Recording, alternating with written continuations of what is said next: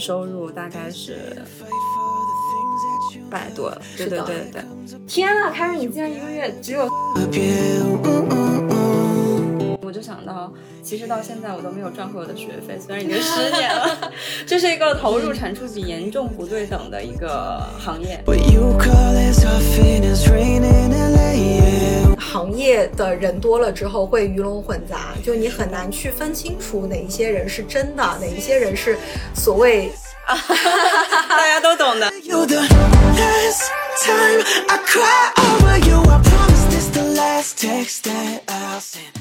大家好，这里是不切实际，这是一档用女性主义看待世界的播客节目。我们试图探讨和追求一种不切实际的平等和自由。我是心理咨询师波罗斯，我是人生教练 Karen。OK，那这一期我们一起来聊一下学心理学到底能不能搞到钱？Yes，这是一个非常真实的，而且大家很 care 的话题。那我们这一期的形式可能会有点特殊，因为我们两个互不了解对方的行业。是的，就是从大家来看，可能会觉得说我们两个人都是心理向的，嗯，所以他的确有很多相似之处。但细究下来，就是非常学术的细究下来，我们两个人的领域又并没有那么的相似。所以其实。因为我没有学过呃很多的心理咨询的流派，我也没有学过 life coach 很多的东西，所以我们打算这一期就是互相对对方感到好奇而去抛一些问题，嗯，希望能够给到大家一些比较呃新奇的视角。对，好的，那我们先来一个比较严肃的事情，自曝环节，又是我们非常熟悉的自曝环节，报一下去年的年收入。那我先来，就是我去年我刚刚看了一下我的呃记账软件，上面大概输入了一些我的大笔的收入，然后上面写的数字是元，就是平均的月收入大概是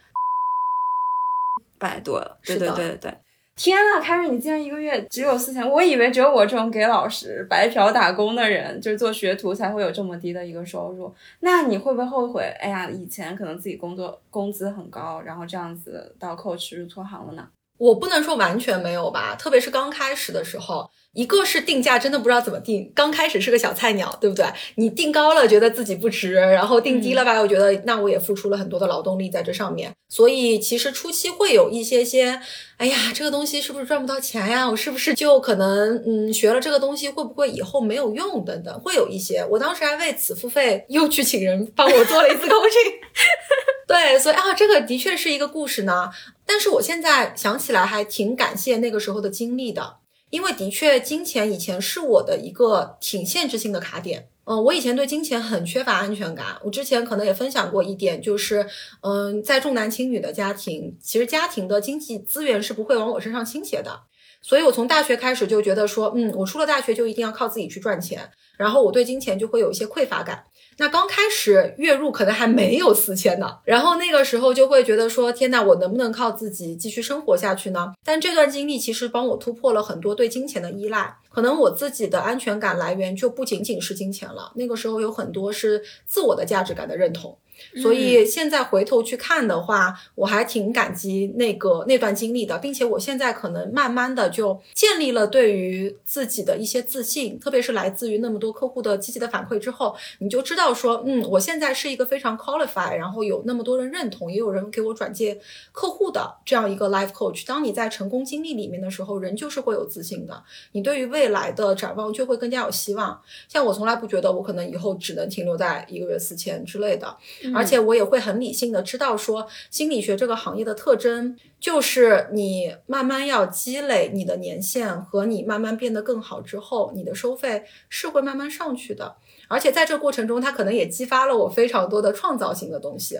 嗯，我们在企业里面会抱怨枯燥无聊，是不是？会抱怨说我被当做一个螺丝钉，但螺丝钉的工资比一个创造性的 life coach 的工资更高啊。那那个也是一个抹杀你创造性的能力的一个环境。那如果你不希望说天天自我价值感很低，觉得自己只能做重复的劳动的话，那么在一个比较高风险的一个环境里面，它就会激发你非常多的去 make money 的创造力吧。啊，比如说我带过一些，我带过一些线下的工作坊，它也是在我懵懵懂懂自己在摸索的阶段去做出来的一些实验性的产品。但是当我做完了之后，收到别人说，哎，你这个东西还是对我有用的时候，我就会更深入的去钻研、去学习。它慢慢的可能就会给到我新的启发，去有别的既能够给我带来积极反馈、自我价值感的一些内容，它又能够给我变现。所以我其实追求的以后可能是用一种自己喜欢的方式去变现，就是金钱可能是一个附加值，而不是一个你要用劳动力或者是时间无奈的去交换的一个东西。就是最开始你说觉得自己没有价值或者怎么样，其实回归到我们播客毕竟是一个女性主义的播客啊，我发现很多女性她们会认为情绪劳动是没有价值的，就包括其实我们两个的工作很大一部分是在付出情绪的劳动。那波罗斯，我不知道你，因为你从业时间也挺长的，但一开始的时候，在你是个小菜鸟的时候，有没有这种我是不是入错行的担心？因为一开始可能赚钱的确没有现在那么多呢。我一开始的话，因为是在给老师打工，也是给老师打工的那种状态，我会觉得，哎呀，人家能给我一个这种免费的个案，就是不不把人家 伤害到，我就已经觉得万幸了。其实那个时候，我会觉得也是有一种把自己看得比较低的一个状态吧。这个也和整个社会可能对于情绪劳动不是那么认可，或者是它就是没有价值的也有关系。这个又是从女性主义的角度去讲了。那我后来也是慢慢的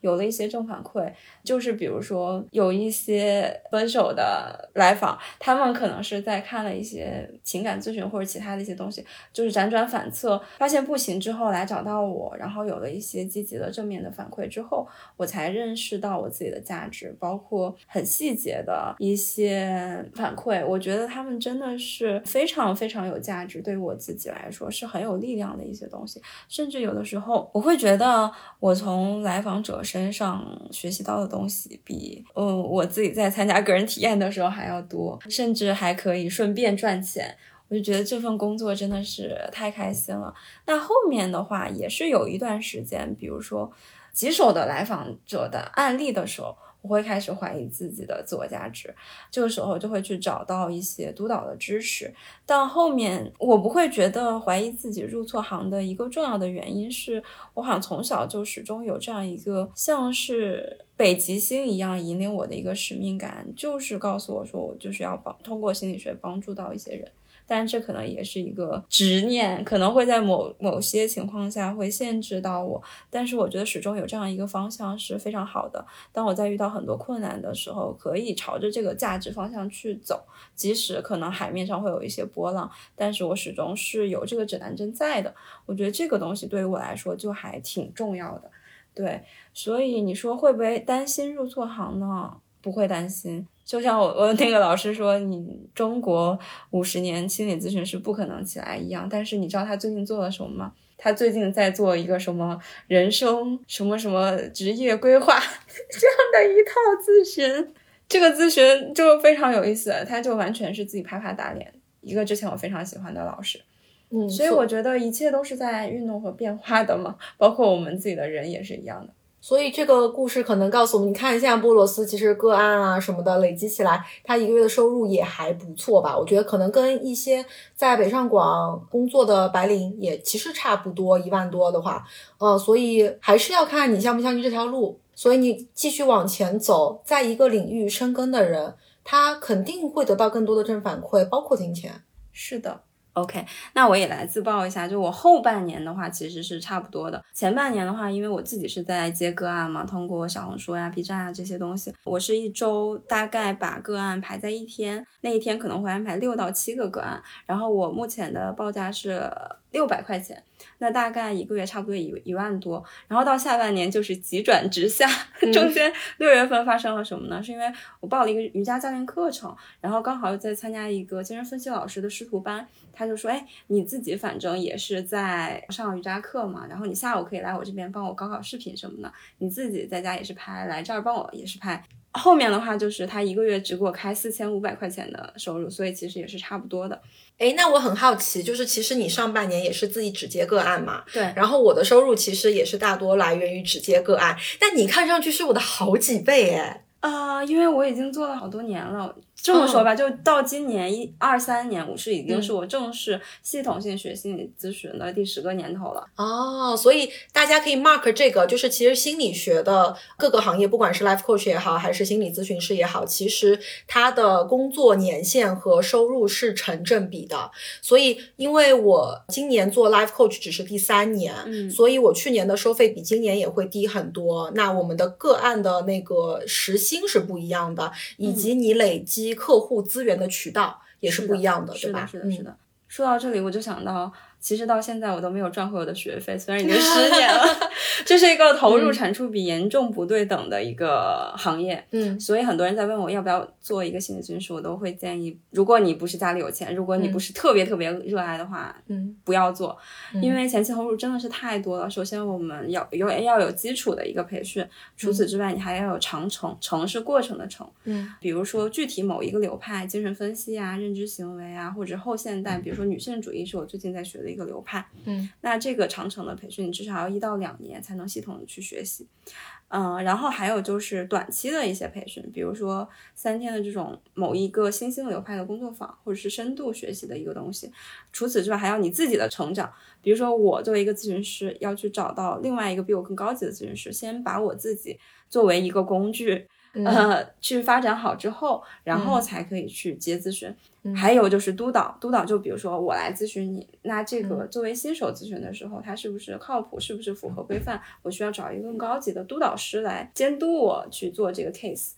那这样算下来，每周其实完全个案的数量是 cover 不掉你学习和投入个人成长的这些钱的。嗯所以目前还在赚学费的一个阶段。啊，对，所以 life coach 是怎么样的一个培养的机制？也会像我们这样赚不回学费这么惨吗？这样说到的话，其实我是我同学中比较幸运的，就是我大概算一算的话，我初期的学费第一笔是赚回来了，就是最大的第一笔赚回来了。嗯，为什么会是这样？因为我可能学的最初目的就是我想要做这个行业，嗯所以我会比较早的就去自己找真实客户了。呃，然而我的很多同学们，他们可能最终并没有从事 life coach，他可能只是把 life coach 结合他自己的在职的一些，比如说很多 HR 会来学，因为它是一个沟通技巧比较多的一个学问，所以他们可能最终并没有用这个来赚个案的钱。他们回去赚工资了，可能会升职了，所以他们赚的是这部分的钱啊、所以我大概是第一笔赚回来，但我们跟你们的机制比较相似，就是我们也要一直去更新自己、迭代自己，去学习各种工作坊呀。以及我认识波罗斯之后，其实我对于心理学的流派有了更多认知，然后里面有很多就我非常感兴趣，比如团体呀，然后比如女性流派，嗯、所以我预计 这可能又是我的一个支出。所以我觉得，就是心理学其实可能在这方面都比较相似，就是你要不停的为了这个去投入自己。但我相信，其实有很多的行业，大家如果想要钻精进去的话，也是需要再去投资自己的。那自己的迭代的这个投入，我觉得对个人来讲，可能是有自我价值感的。是的，是的，是的。而且我觉得，其实这两个行业就虽然说是不太一样，但是也差不多的，就是跟经验有关。就像医生和律师比较传统，大家认知比较熟悉的行业是差不多的。那我比较好奇的是，我们行业会有一些比较极端的案例，比如说这个资深的咨询师，像我老师，他可能一个小时就是五千块钱。我们一个 session 的话是五十分钟到六十分钟嘛？那我好奇的是，life coach 会不会也有这种很有高 价的？我的那个老师，我好几个老师跟你老师的收费是差不多的。嗯然后我也有听说过，我们这个行业也有非常贵的。那我们行业是为什么会这么贵？嗯我去了解过，因为我刚入门的时候，我就以为说，哦，原来以后赚钱如此容易，但现实并不是这样。那为什么我们这个行业会收费很贵呢？其实收费最高的那一批教练，他们是有一个非常呃细分的领域，叫做高管教练。啊，嗯，所以呃，有出现国外和国内现在出现了一个非常有意思的现象，就是很多 CEO 甚至是老板，嗯啊，他们退休了之后都转行做了教练。其实他们的教练服务并不是我现在学的纯的教练技术，而是他们把咨询。把怎么培养你成为一个合格的 CEO 结合进了教练技术里面，所以他们收费这么贵，并不仅仅是给人家心理按摩，或者是帮他找到人生方向，而是直接教育他，你可以怎么样为公司赚到更多的钱。这个是很大一部分收费非常高的高管教练为什么能那么贵的原因。另外还有一些，我觉得可能跟你们行业有一点点相似，就是我不知道我了解对不对，就有一些呃心理咨询师，有一些教练，他们的收费非常贵，可能是虚高。我们也是有这样子的啊，是的，你可以先来说说你们的那个虚高的部分。呃，但是我们是我们行业比较不太靠谱的一些咨询师，并不是专业的老师，像这种专业科班系统出身的，就是比如说情感博主或者一些其他。他们其实挂了一个很高的价格，比如说几万一个小时，它只是一个标价，它其实在做的是培训，他不想让用户去为他这个个体的咨询买单，所以他故意挂了一个高价，就是不让用户买哦，就是挂羊头卖狗肉。对，嗯，其实也有，我们行业也有，有一些可能他的赚钱渠道已经不仅仅是教练了，所以他并不想把自己的时间和精力完全投入在接新的客户，因为他可能老客户也已经够了。一直有一些靠谱的转介，那么他就会挂一个比较高的价格，意思就是你愿意配你就配，不愿意配其实你也不是我的客户群，是这个意思。也就是说不缺钱赚的人，嗯，这是一种 case。嗯，你还有别的 case 吗？还有一些就是，比如说资深靠谱的老师，其实我觉得他们挂一个大几千，我觉得是真的就是物有所值的。嗯，比如说我之前在北京的时候，一个也是非常厉害的教授，他就是经常接那种疑难杂症，比如说这个小孩子最近不是厌学的，尤其疫情之后厌学比较多嘛，这孩子他可能在全国几十个城市转遍了各大的精神科和心理科，就是解决不了这个问题。但是来到我们老师这边之后，他可能一个小时就几千块，但是直接就通过一个小时给他治好了。我就觉得这个非常的值，非常的划算。你算上那些火车票、机票，那都是多少多少钱了。嗯，所以我觉得这样的真正是有效果的，它是很值得的。嗯，好，我们终于来到了就是真正值得的这种付费的阶段。对我，就是我觉得，比如说我从他们身上学的老师，我相信你选老师的时候也会这样，就是会选靠谱的老师。所以在我们学习的过程之中，被他们督导的过程之中，嗯，你会感觉到对这个人就值这个价，甚至你会想说，如果我以后真的碰到了某一个卡点，我是无法自我消化的，我愿意付这大几千去找你帮我解决问题。我觉得这也是真实存在的。嗯嗯，只不过毕竟。进行业的人多了之后，会鱼龙混杂，就你很难去分清楚哪一些人是真的，哪一些人是所谓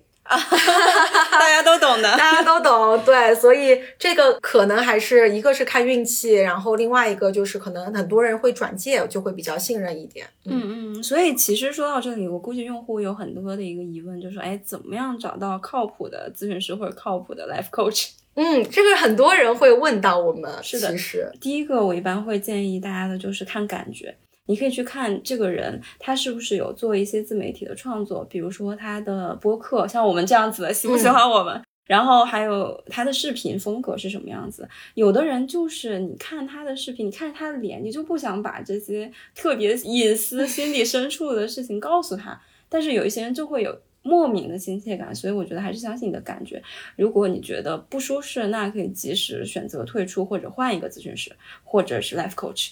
嗯，对。其实我前两天就遇到了一个朋友，他就问我说：“说哎呀，那个我可能有一些想去找 life coach 的一些问题，但因为我们俩太熟了，他就跟我说，你能不能告诉我，如果我去找别的 life coach，我怎么去辨别他适不适合我？”我说：“可能最简单的就是你去看。”他是不是活出了你要的人生？如果他活出来了的话，你就可以把你自己交给他，你们两个人可以产生互相信任的合作。因为他如果活成了你想要的样子，那么你就可以知道说他的价值观、他的信念系统就是你以后想成为那个人。那么大概率他提供的支持、他的提问方向、他的一些反馈都是能够支持到你的。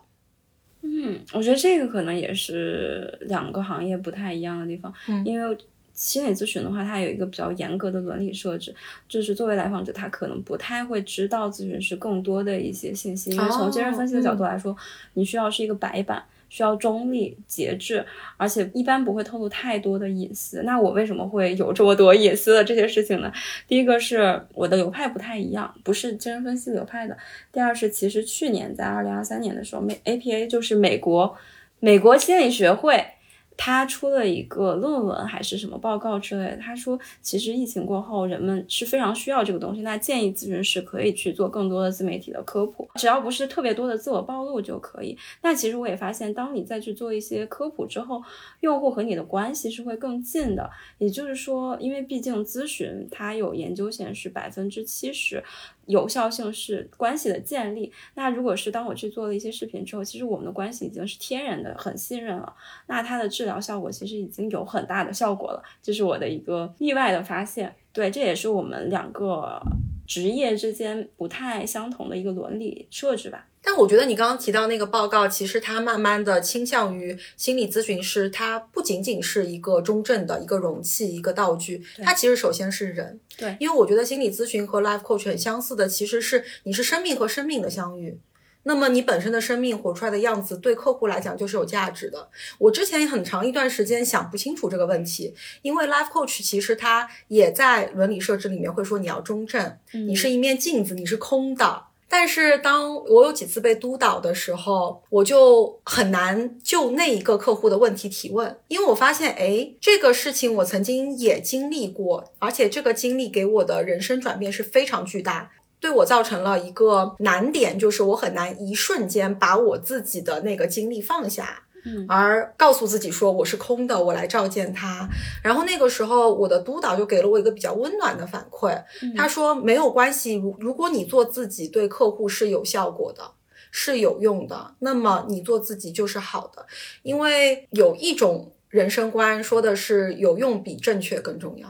好，那除了这个之外，我们怎么去可以接触到更多的心理咨询师或者是 life coach 呢？这里其实就是我们会有一些平台，我估计你们应该也也会有吧。就比如说像大一些的简单心理啊、一心理啊，包括 KY，就是 Know Yourself 这样子的一些平台。当然，其实这些平台上也不乏良莠不齐的咨询师。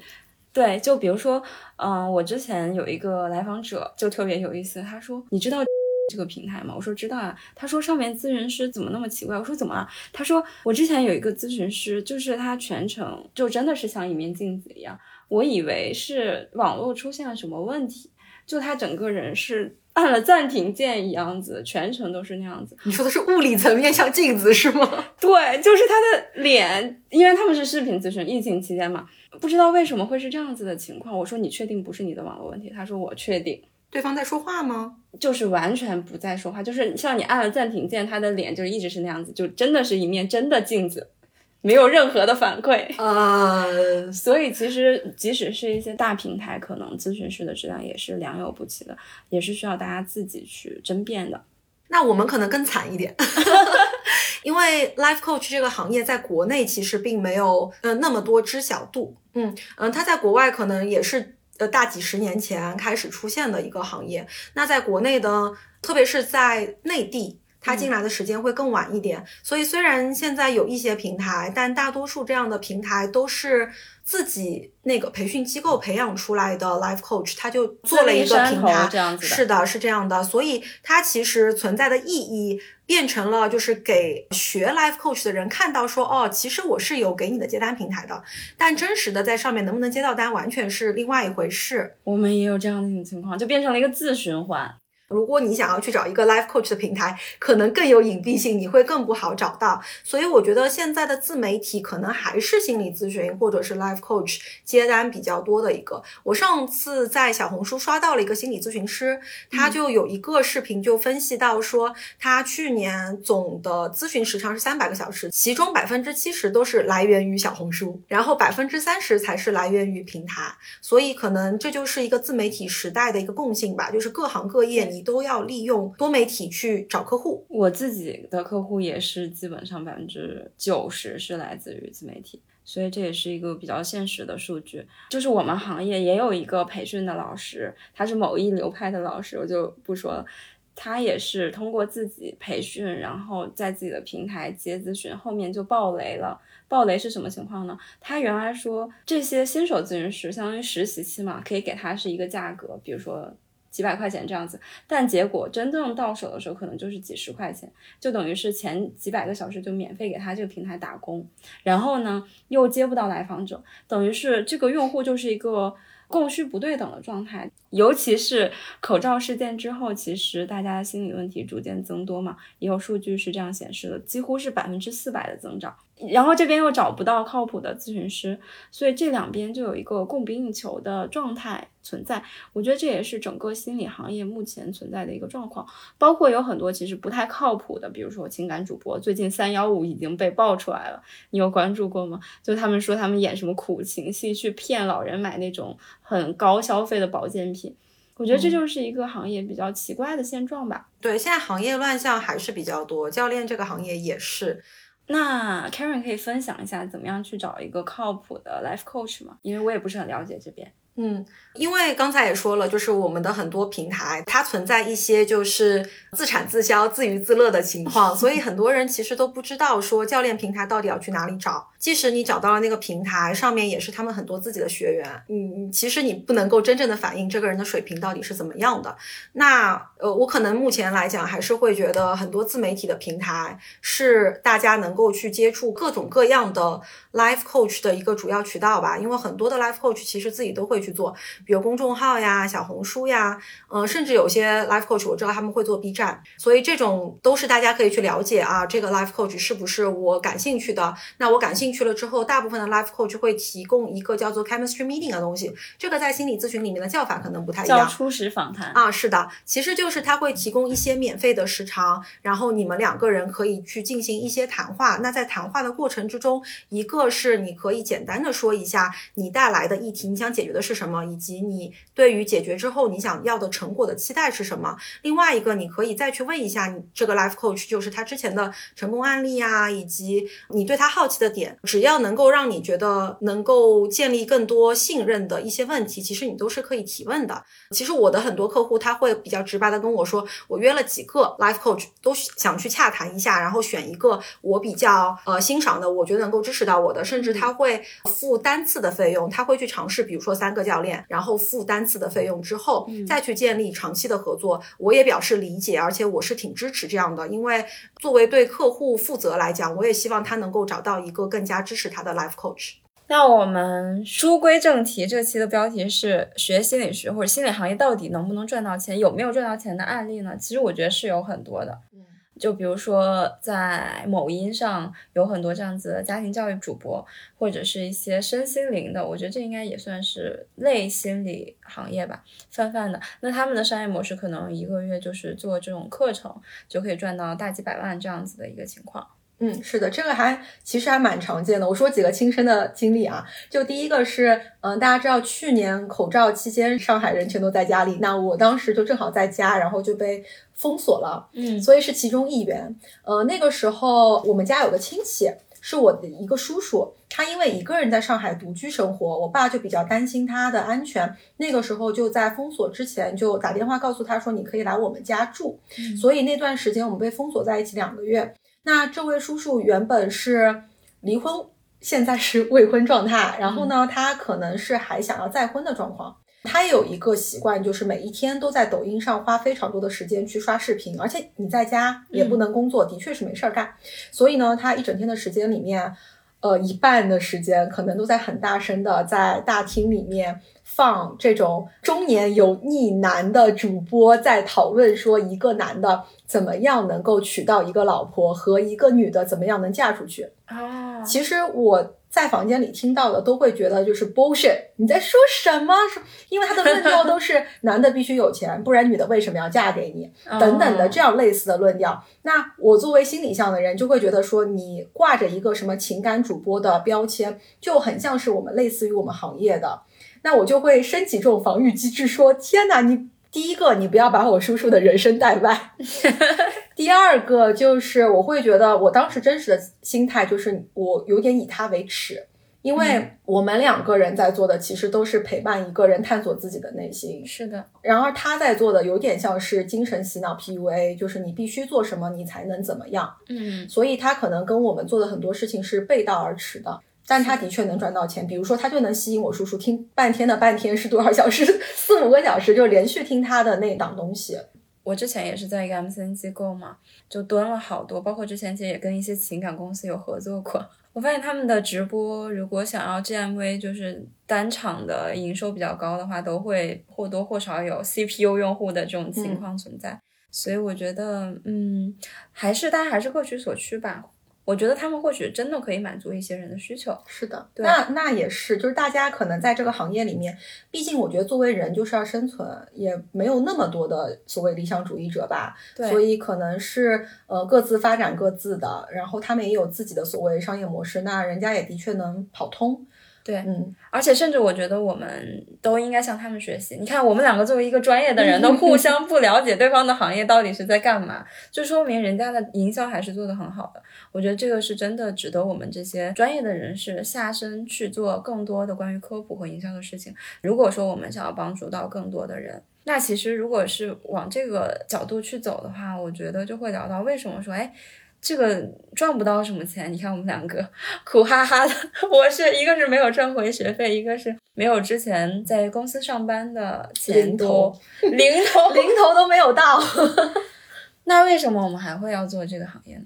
我觉得可能我们就是那一小撮的所谓有情怀，在为自己的情怀买单。因为我接触到其实挺多的，特别是女性吧，都会天然对心理行业有好感。呃，像我大学，其实说实话，我大学后来不是学的心理行业，但是其实我记得我那个时候填报志愿的时候，报了几个心理学项的。那个时候就觉得说，特别是女生，这个可能要涉及女性话题，就是呃原生家庭的很多问题，因为大家都觉得原生家庭对我们的心灵以及成长可能造成了一些阻碍。那我们就觉得说，心理学是一个能够让我们破除掉阻碍，或者说你能够找到自己心理定位的一个东西，所以它是一个我们觉得是助人以及自助的一个手段。那当特别是我们如果是用了所谓正规的。心理学的学习也好，一些实践也好，把自己的人生做了改善，我们就会天然觉得这是一个好东西。嗯，大家都需要，但这个有时候会进入一个自以为是的一个循环。那我觉得刚才比如说我举的那个例子，他不可能突然间转变整个人的价值观，去信仰我的这一套。所以我觉得那些的确能割到韭菜，我真的是觉得他们是韭菜，就是割到韭菜，跑通自己所谓商业模式的那批人，和我们的受众是不一样的。我们的受众是有内在探索需求，而另外一批人的受众就是能够多快好省的达到一些世俗的一些标准，比如说娶个老婆我就有面子，或者说嫁一个有钱的男人我就能生活无忧无虑。嗯，这个是真实存在的一些社会里面的问题，那他们就是有这样的受众。是的，你刚刚说的这个，我脑子里面就浮现起了那个非常经典的 A4 纸上写了一个放下助人情节，尊重他人命运。其实我觉得这个放在行业里也是一样子的。有的时候有一些行业他们会有鄙视链，我之前也有过这样的一个阶段。后面的话，我真的是像刚刚说的，我是觉得他们的一些营销方式，包括一些具体的跟商业结合的模式，我觉得真的是可以去学习的。尤其是如果说作为一个目前市场需求量非常大，但是供不应求的一个情况，我们怎么样能够探索出来心理行业既有社会价值，同时又有一些商业价值？比如说做一些产品化的东西出来，能够帮助更多的人。我觉得这个可能也会是需要大家去思考和平衡的吧。嗯，我觉得现在这个可能是心理行业里面很大一部分人在探索的一个模式，呃。从去年开始，就有很多朋友跟我说：“你知不知道暂停实验室等等？”我甚至是从朋友那里，他问我的时候，我才说：“哎，这是什么？我去看一下。”然后我就搜索到了。当然，我觉得所有的产品都不可能是最完美的，但是它的确是我所知道的。嗯，里面的一个大家口碑比较好的一个产品化的一个样板吧。呃，所以我觉得这个可能是在越来越多的人因为前三年的事情而感到焦虑，以及各种内卷的形式出现了。然后现代人就是有各种心理问题，而很多人存在的问题就是他没有那么多的时间成本以及金钱成本，这是一个实际的情况。而产品化是能够解决部分这些人的需求的。其实我觉得，真的，如果想做这个行业，是需要很大很大的热情和投入的，不然的话，就会陷入一种自我耗竭的过程中去。我现在是想做两个，就是跟我自己个人，呃，life coach 的建议之下，就是和我自己个人比较相关的，一个是关于减肥项的东西，还有是和性教育有关的这种东西，但是还是没有去把它产品化，也是刚刚开始探索的一个阶段嘛。但是我发现，即使未来可能会做一个类似于这样的东西之外，我肯定还是会做个体咨询的，因为我自己发现，无论是做任何的工作，还是在一 v 一和一个个体去进行深入的沟通之后，我觉得这是最让我有成就感的事情，或者是在团体过程之中。就是那种很深的关于人性的探索，我觉得是会被对方真的有感动到的。虽然外在看起来他们是有问题的，这是我自己个人的一个体会。就我还记得印象特别深的是，嗯，一八年底我是自己独立接的第一个收费个案，那会儿在北京。是一个冬天，特别特别冷。当时是在一个北京的胡同外面，我做完咨询之后走出来，就看着那个树枝上透过来的阳光，我就觉得那一刻真的太开心了，比我做任何任何的事情还要开心。我估计 Karen 也是有类似的 经历。这个话题是我们以前闲聊的时候讨论过，就是虽然我们现在也在探索说，除了做个案以外，还有没有别的能够让我们在。自己的生存上面能够少操一分心的一些事情，我们俩都在做。比如说，可能我做的是我其他感兴趣的，比如说一些工作坊啊，嗯，或者是我接下来想做一些在村子里面共居项目，因为我这几年数字游民的生活。体验了非常多这种和别人共居产生的深度链接，它是一种你找到了家族以外的和你价值观相似的群体，互相接纳的一种非常美妙的感受。而且口罩三年，说实话，我有一段时间是一个人被封在上海。虽然我其实一个人也能够自得其乐做很多事情，但是我那个时候还是挺怀念跟朋友们在村子里面共居的时光。而且因为我至今没有结婚嘛，我也不知道以后会不会遇到一个我想走入婚姻的人。嗯，呃，那养老的确是一个问题，就不可回避。我觉得目前来讲，能够解决大家的养老问题的，依然是一些共居的一些形式，或者是因为我不是很 信任现在的养老院的制度，就有总有那种传闻说老人会被欺负啊等等。如果你特别是没有子女会被欺负，那当然我们不知道几十年之后养老院是不是会变得更好。但是我觉得和自己喜欢的朋友在一起居住，依然是个最开心的事情。所以这个也是我除了 life coach 的这个本业之外，其实我很想去做、慢慢做探索的一个内容。那肯定不会抛弃的就是泽格啊。我觉得我们在和一个生命和生命相互链接的过程之中，是最能够看到自我价值以及对方身上价值的这种体验，其实是非常美妙的。是的，所以结论是不是，其实我们真的赚不到钱的？就有点悲惨，听起来。我觉得是这样子的吧，因为昨天不是刚刚开了，我在 DNA 这边数字游民空间办了一个金钱团体，就还是要看你到底要的是什么东西。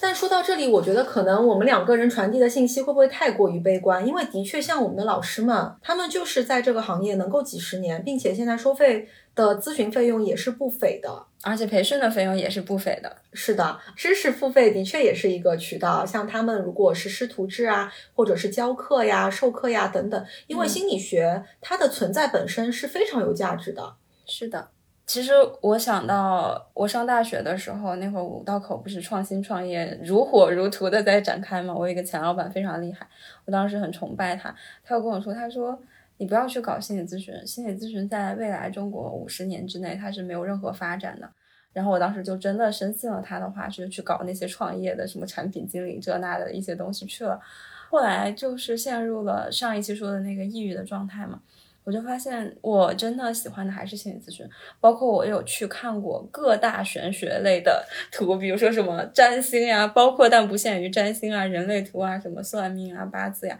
我记得有一个星盘是说。你这个星盘，我真的想不到什么职业适合你。然后他说：“哎呀，我觉得你有点可怜，你到底是什么职业？”我说：“我是心理咨询师。”他说：“哎呀，这一下就解释得通了，不然你这个情感这么细腻，又这个又那个又怎么怎么样？”他说：“确实，你就是很适合这个职业的。”所以我觉得应该算是在某种程度上，我自己通过对自己的探索发现了，OK，那这个职业就是比较适合我，那我也愿意在这个上面投身于更多的呃时间和精力。至于赚不赚到钱的话，我觉得就是 就是一个玄学的问题，另外一个玄学的问题。呃，我觉得，但是我觉得波罗斯说到了一个非常好的一点，就是这又涉及到一些心理学的知识了。比如说，人生的决定就是被你之前的体验和经历所塑造的。我们就是因为波罗斯是受到了心理学的感召以及帮助，那我是呃那个时候是 life coach 帮助到了我，所以我们就是对这个东西会有天然的相信和亲近。那如果我们要做自己，我们就还是要选择自己觉得最舒服的、最能够获得价值感的意义感的一个事情，就是我们从事我们现在的职业。虽然它可能短期来讲并不能像是我们以前在公司里面赚得那么多的报酬，嗯，但它的意义感是无与伦比的。是所以这个就涉及到说，你人生长期或者是短期的目标到底是获得什么？嗯，我觉得我们两个人可能有一些底气是来自于存款，就是毕竟我们以前是在企业里面工作过，有一些存款在。所以其实我最近跟很多的朋友分享，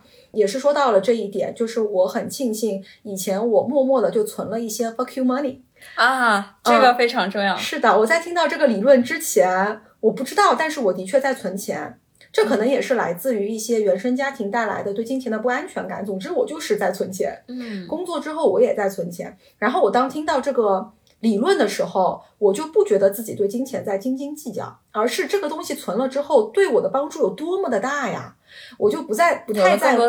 是的，我就不太在乎。从小到大，我父母会说你有点铁公鸡什么的，那个时候好像是对我的一个贬义。但是因为这个动动作，它让我。之后有了一些经济上的底气，做自己的人生选择，所以这个也是我们的一部分的底气吧，就是我们可以去做自己想要做的事情，暂时不需要考虑到短期内的经济上面的一个大的跃升和回报。而且这个问题我是真的有非常多的个人体验和思考过的，就是我们会咨询里有一个工具，我估计你们也有，就是叫做。假如说有一天奇迹问句嘛，假如说有一天你 你突然就是身价 N 个亿，然后你实现财务自由了，那你想去要做什么？或者是你的 dream day 理想的一天是什么样子的？我当时在做这个练习的时候就想啊，那我就早晨起床，然后去运动运个动，去外面呃撸个铁，或者是健身瑜伽一下子。然后到后面的话，就是可以做做咨询，即使到八十岁了之后，我还是想要做咨询。对，然后看看书，和朋友们在一起，或者和爱的人在一起。那当我发现我有了很多钱之后，想要的就是这个生活，但是我现在没有很多钱，我依然可以过上这样生活，那为什么不去做呢？嗯，对，这个奇迹问句真的其实非常好用。就是当你在思考自己人生下一步的时候，除了思考说我现在能做什么，我现在必须做什么，我现在需要做什么以外，去给自己的人生准备另外一套版本的选择。就是当你真的不缺钱，你要做什么呢？而那个你真心想做的东西，到底需要多少钱呢？对，这有一个很有趣的事情，就是我爸，我之前跟波罗斯分享过，就是我爸有一段时间炒股，然后因为那个时候是牛市，他只是借着牛市，不好意思，爸爸，我没有贬低你炒股能力的意思，但的确那个时候是牛市，所以他的那个资产翻了 N 倍。他就很搞笑的跟一个也赚了很多钱的朋友，我的叔叔，两个人喝完大酒之后坐着互相聊天，很苦恼一件事情，说现在我们俩那么有钱怎么办呀？这个钱怎么花？然后我爸那个时候也说过，说我就算有了那么多的存款，但是我吃喝依然是这个，我也没有需要在自己身上花那么多的钱。所以其实很多人会说啊，我我需要很多很多金钱才能够自由，但其实反了。你的自由其实有时候根本不需要钱，你就能够达到。像是我在村里面，呃，居住的时候，跟朋友很开心的共居的时候，我们真的发现钱是花不掉的。我们想吃水果了，跑到后山去摘，后山有非常多的果园，那个是自然熟成的，掉到地上的果实。因为我们家门口就有很多呃农民的田地。然后我们缺辣椒了，我们去摘辣椒等等。其实很多时候，纯天然的快乐是不需要金钱的。我们每天晒到的阳光，我们每天吹到的风，就很快乐。它是免费的，这些快乐，这些幸福都是免费的。所以，可能我们如果升华一下这次的主题的话，就是你不需要那么有钱就可以感受到很多的快乐，你远远可以通过更多的一些感受和体验。来获得更多的一种幸福吧。就是今天早上我在发了一个在田野间跑步的那个照片，有些人就是评论朋友圈说是人生赢家。我就想，我要是告诉大家我我之前那个收入的话，其实完全不是这样子的。但只不过就是当你换了另外一个视角，你去看待你的人生到底想要的是什么的时候，你会发现哦，原来格局打开，就其实完全和你想的不一样。所以不要给自己有特别多的一些限制性信念，或者是说去看一下这个社会上规训到底是不是你自己真正想要，你自己真正想要的到底是什么。